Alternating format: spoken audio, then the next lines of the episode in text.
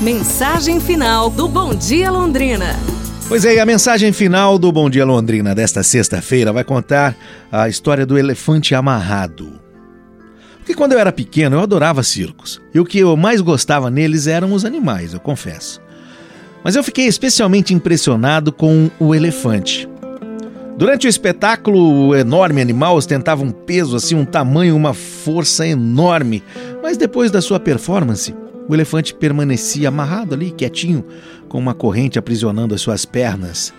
Mas, no entanto, a estaca era apenas um pequeno pedaço de madeira, assim mal enterrado alguns centímetros no chão, e, embora a corrente fosse grossa e poderosa, me parecia meio que óbvio que um animal daquele tamanho era capaz de arrancar uma árvore com a sua força, então ele poderia também facilmente se libertar daquela pequena estaca e então fugir, não é? O que impede o elefante de fugir, então? Eu fiquei pensando. Há alguns anos eu descobri que, felizmente para mim, alguém foi sensato o suficiente para encontrar a resposta. O elefante de circo não escapa porque foi amarrado a uma estaca semelhante à àquela desde quando ele era muito pequeno. Eu fechei os olhos então e fiquei imaginando o indefeso elefante recém-nascido ali, preso àquela estaca eu tenho certeza de que naquele momento o pequeno elefantinho empurrou, puxou, suou tentando se soltar. E que apesar dos seus esforços, ele não teve sucesso. Por quê? Porque era muito difícil para ele, ele era pequenininho ainda.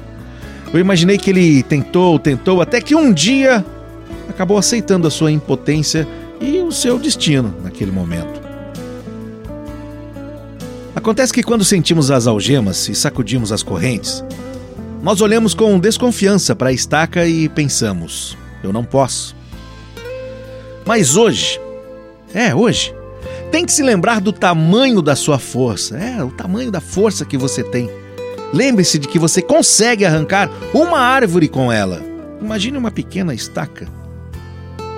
Experimente fazer isso hoje.